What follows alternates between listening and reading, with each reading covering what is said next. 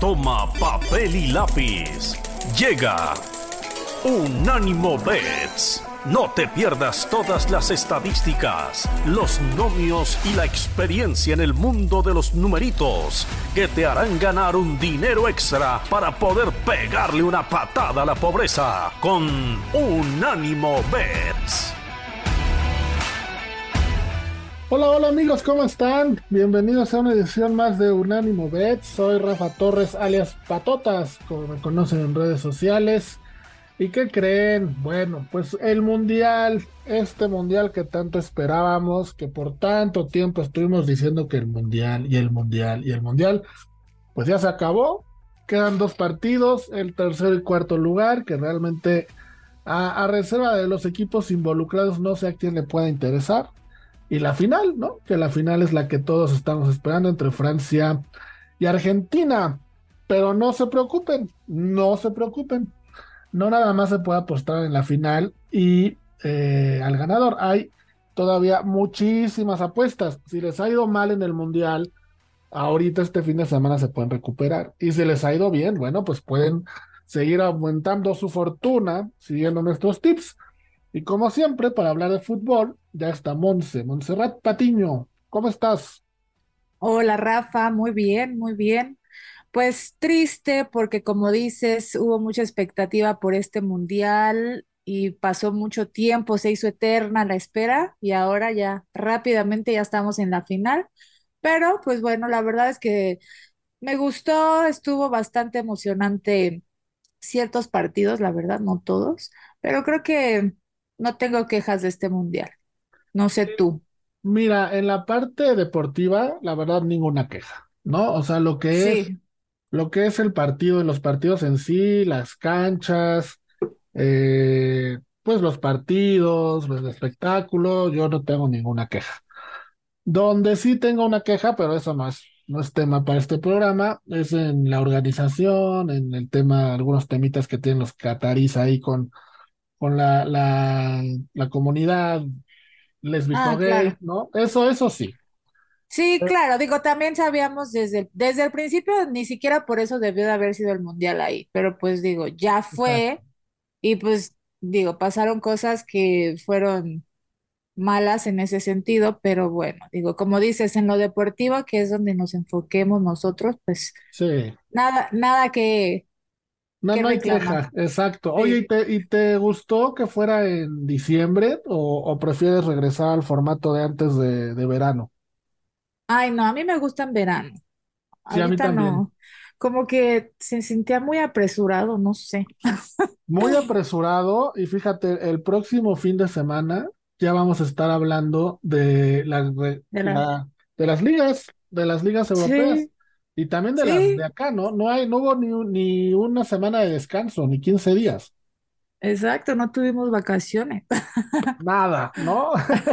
Sí, Y, y a los que nos gusta la NFL, pues sí fue un mes de locos porque no tenías, tenías para voltear para todos lados, mucha información, muchas apuestas, muchos números, pero bueno, llegamos al final de, del Mundial de Qatar 2022, Monse, y antes de platicar de la final, porque yo sé que es lo que todo el mundo está esperando, que demos nuestros favoritos o nuestro favorito para ganar la final, vamos a platicar de otros premios que se van a ir dando y donde también se puede apostar. Y uno de ellos es el premio al jugador más joven del torneo, ¿no? Este premio que se ha venido dando de unos mundiales para acá, que realmente yo lo veo como un premio significativo, o sea, no, no, no ganas mucho al obtenerlo, pero bueno, vamos a platicar ese porque hay apuestas. El primer favorito, Monse, para ganar este premio es Enzo Fernández. Enzo Fernández, eh, este jugador argentino, tiene un momio de menos 304, 21 años, juega en el Benfica de Portugal, ha jugado seis partidos, cuatro completos, eh, tiene un promedio de 74 minutos por partido.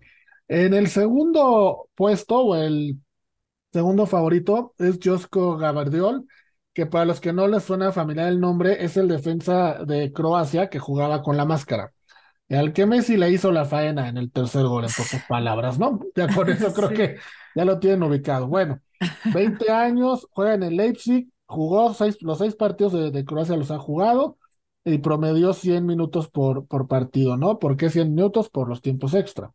Y en el tercero está Jude Bellingham en más 560, jugador inglés del Borussia Dortmund. Él jugó cinco partidos, inició cinco. El que no jugó fue donde Inglaterra mandó a los suplentes. 83 minutos por partido promedio e hizo un gol. Después ya siguen otros muy atrás, como Camavinga en más 6.900, Saliba, eh, el francés en más 9.900. Creo, Monse, que aquí está cantado para que se la lleve Enzo Fernández. No sé tú si te guste alguien más o cómo ves este premio. Sí, a, mí también me gusta que sea Enzo Fernández. También eh, te iba a preguntar, de este premio en particular, o sea, ¿lo gana el que, o sea, es como subjetivo? Sí, realmente sí es subjetivo, porque no hay, no hay una estadística como tal, ¿no? Es como el MVP del torneo. Al final del día, pues el comité de la FIFA escoge y, y, pues eh, se gana. Ok. También sabes quién eh, puede ser eh, Julián, Julián Álvarez, perdón. Sí, también puede ser Julián Álvarez. Mira, Julián Álvarez lo tengo en jugador más joven del torneo. Fíjate, está raro que no lo tengan cerca, ¿eh? Bueno, por lo menos siento que empezó a ser este candidato desde el partido anterior. Sí, sí, sí, sí, pero no está ni en los cinco primeros para ser eh, jugador más joven del torneo, Julián Álvarez. Está raro eso. Ok, a lo mejor fue porque no, no había sido titular. Puede ser, pero por ejemplo, Camavinga, que está en más 6.900, solo jugó un partido y él sí está. Mm, sí está raro, pero eh, él, también creo que es un buen candidato y, y pues realmente creo que sí se va a ir por uno de los jugadores de los equipos que más lejos llegó. Sí, yo también, por eso creo que va a ser Enzo Fernández, porque en menos 304 ya se ve muy claro y luego sigue Gabardiola hasta más 460, ¿no? Sí, sí, sí, sí. Bueno, entonces, si tienen en su casino a, Julián Álvarez, es buena opción. Ahí, ahí se acaba de dar uno bueno. Podrían checarlo y meterlo, porque Julián Álvarez va a ser titular. Y vamos, ahorita vamos a platicar de él, porque en otros aspectos, en otros rubros, ahí está, ¿no? Monse, también tenemos el guante de oro, que vuelvo a contestar tu pregunta, es subjetivo, no hay una estadística. El más favorito es Yacine Bononu, para muchos conocido como Bono, el portero del Sevilla de Marruecos, en más 149. Luego sigue el Divo Martínez, el de Argentina, en más 175. Luego sigue Hugo Lloris en más 400. Y en cuarto lugar está Dominik Likabovic, que es el portero de Croacia, en más 600. Aquí sí está la cosa más pareja. Eh, a pesar de que no, son, no es el primero, están el Divo Martínez y Hugo Lloris en segundo y tercer lugar. ¿Aquí con quién te quedas o quién te gusta como el guante de oro, Monse? No sé si es porque, eh, pues no sé, se me hizo muy, muy buena su participación. Todavía falta el partido de, del tercer lugar, pero yo siento que Bono, por todo lo que hizo durante, o sea, que no recibió ni un gol más que el, su gol, su, el autogol que se metieron ellos mismos, y de ahí, ahorita en la semifinal, llevaban un gol, o sea, habían sido, había sido un, portero eh, inquebrantable. Creo que solo por eso y por, por, la historia, por cómo se fue dando todo sobre Marruecos, creo que a mí me gustaría que fuera Bono. No sé, al también tener al Dibu y a Hugo Lloris, que pues son los finalistas, no sé si sea tan buena, tan buena apuesta, ¿no? Vamos a ver cómo, cómo se da la final y también cómo se da el partido de, del tercer lugar, porque puede que le metan más goles, ¿no? No, no creo. Yo creo que, que al final se va a terminar yendo como el, el portero menos, menos goleado. Y por eso. Ah, dime, dime. No, dale, dale. Y por eso. No, y por eso siento, digo, tanto porque, pues, si, si queda así como está, creo que lleva tres goles. Sí, ahorita le han hecho tres goles, a él tres goles, como bien dijiste, uno que Canadá el autogol y dos de Francia. Luego sigue el Divo Martínez y Lloris empatados con cinco, cada uno ha recibido cinco goles. La diferencia del Divo Martínez es que casi recibió, recibió dos de Arabia, uno de Australia y dos de Holanda. Y Hugo Lloris como que ha recibido un gol por partido, uno de Australia, uno de Dinamarca, uno de Túnez, uno de Polonia y uno de Inglaterra. Fue hasta el partido con Marruecos que ya no recibió gol. Exacto. En términos de la participación específica del portero, creo que Bono tiene más peso en su equipo porque sacó unas que de verdad decías que cómo, cómo es que estaba jugando así, ¿no? Sí. Lo hizo, lo hizo, lo hizo muy bien y creo que aunque no es, no es el finalista, aún así va a terminar siendo el menos goleado. Yo creo que en la final, ya vamos a hablar de eso, pero yo creo que en la final sí les van a meter gol tanto al Dibu y tanto a Lloris van les van a anotar. Entonces, Ahí, e ya soltó el ambos anotan, para los que quieran aportar. vamos a una pausa, amor, rápido que ya se nos come el tiempo y regresamos. Monse, estamos de vuelta. Estábamos platicando del guante de oro. ¿Y sabes qué? ¿Quién se nos está quedando atrás? Dominik Likabovic, el portero de Croacia. Él eh, recibió seis goles, pero hay que tomar en cuenta que tres se los hizo Argentina, ¿no? En la semifinal. Sí. Pero este cuate contra Japón y contra Brasil le tuvo penales en la serie de penales, ¿no? Entonces, él también fue una, un portero importante. Él está en más 600, ya está más complicado pero eh, nos estabas explicando o contando que tú te quedas con Bono, ¿verdad? Sí, me quedo con Bono y si quieres nada más para cerrar, igual te recuerdo que a Bono no le metieron gol en, en los penales, España no le pudo meter ni un gol. Eh, durante toda la fase de grupos, los octavos, ni un gol más que el que fue el autogol contra Canadá, que pues bueno, fue una tontería, pero al final, pues bueno, fue el único gol que tenía hasta el partido contra eh, Francia.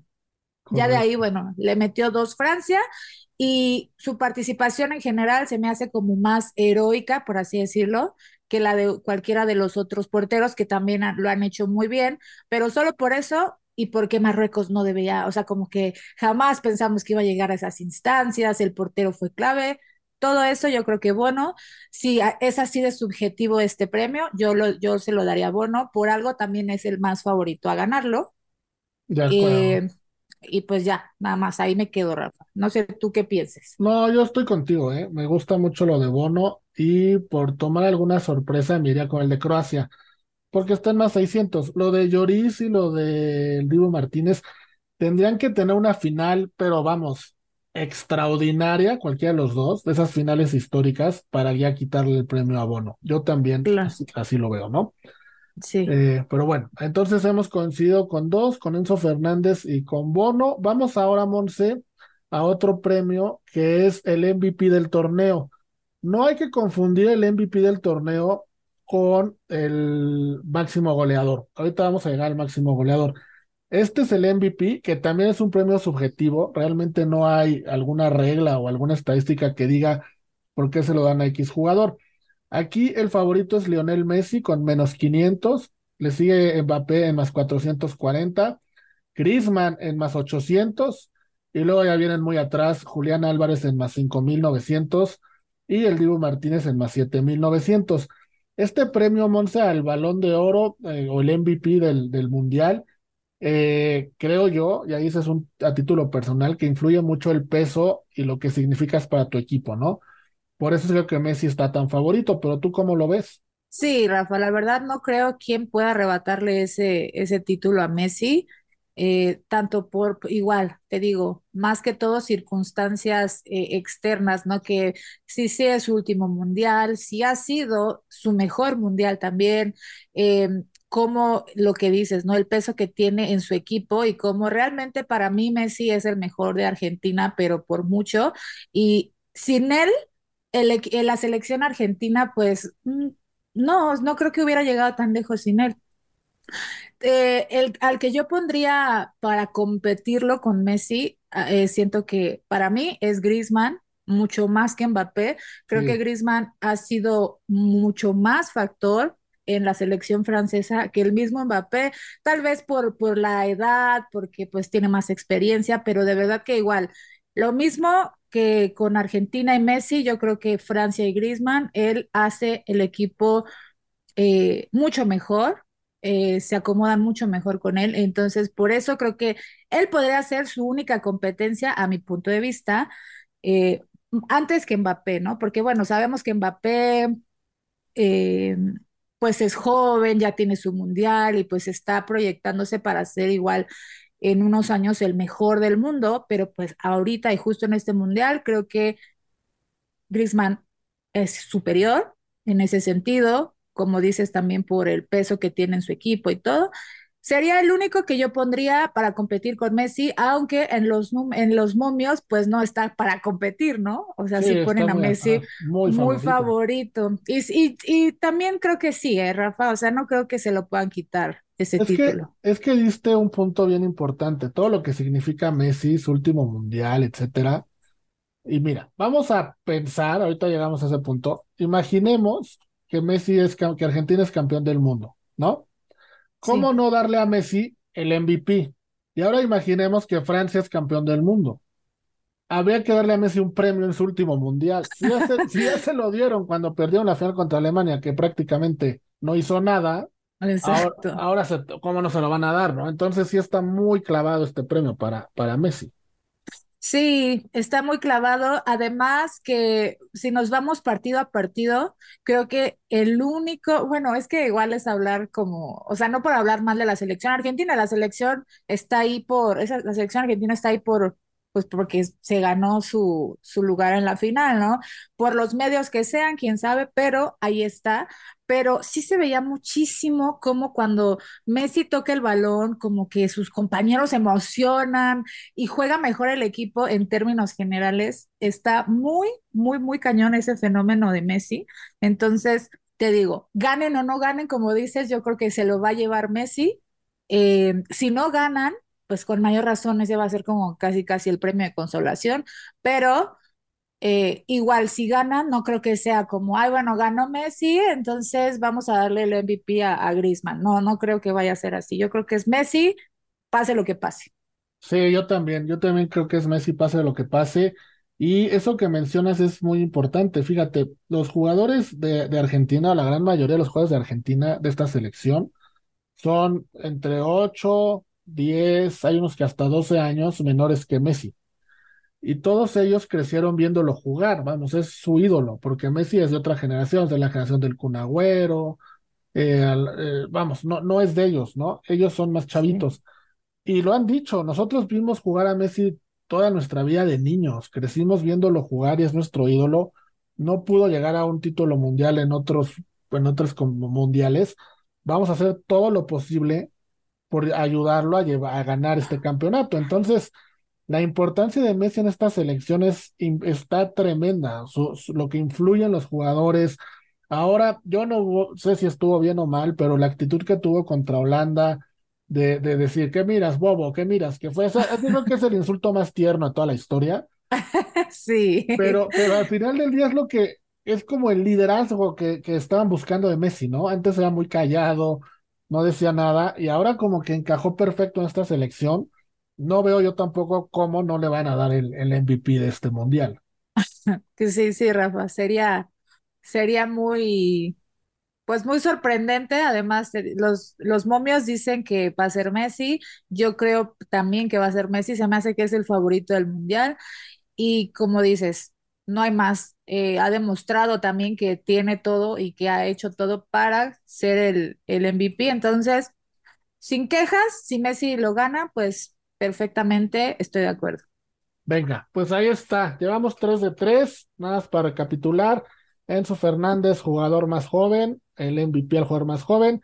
Bono, el portero de Marruecos, al el guante de oro. Y Messi como el MVP del torneo. Vamos a una pausa y regresamos porque hay que platicar del campeón goleador. Y también hay que decir qué va a pasar en la final, qué es lo bueno, quién va a ser campeón. Vamos y venimos.